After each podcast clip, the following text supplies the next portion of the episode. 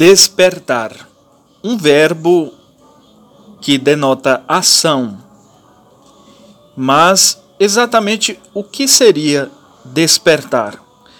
Quando, é claro que estamos nos referindo aqui dentro do contexto da obra literária O Nome do Mal, mas quando nos tratamos da, do verbo despertar, de repente estamos nos referindo para uma, um, um acontecimento em que uma determinada pessoa acorde para a realidade.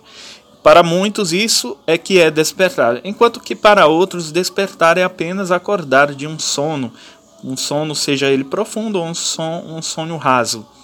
Mas no que diz respeito à obra O Nome do Mal, despertar é muito importante porque a protagonista é como se ela estivesse adormecida. Claro que eu não posso dar spoilers aqui para que não perca a graça a, a obra O Nome do Mal. Mas é necessário despertar e na vida real nós precisamos desper despertar. A partir do momento que nós despertamos, nós acordamos para a realidade e nos colocamos como seres agentes, não somos mais seres pacientes.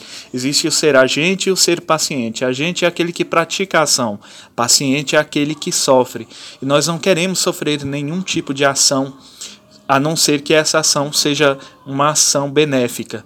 Nós queremos agir, nós queremos correr, nós queremos ir atrás dos nossos objetivos e das, das nossas metas, mas para isto é necessário despertar.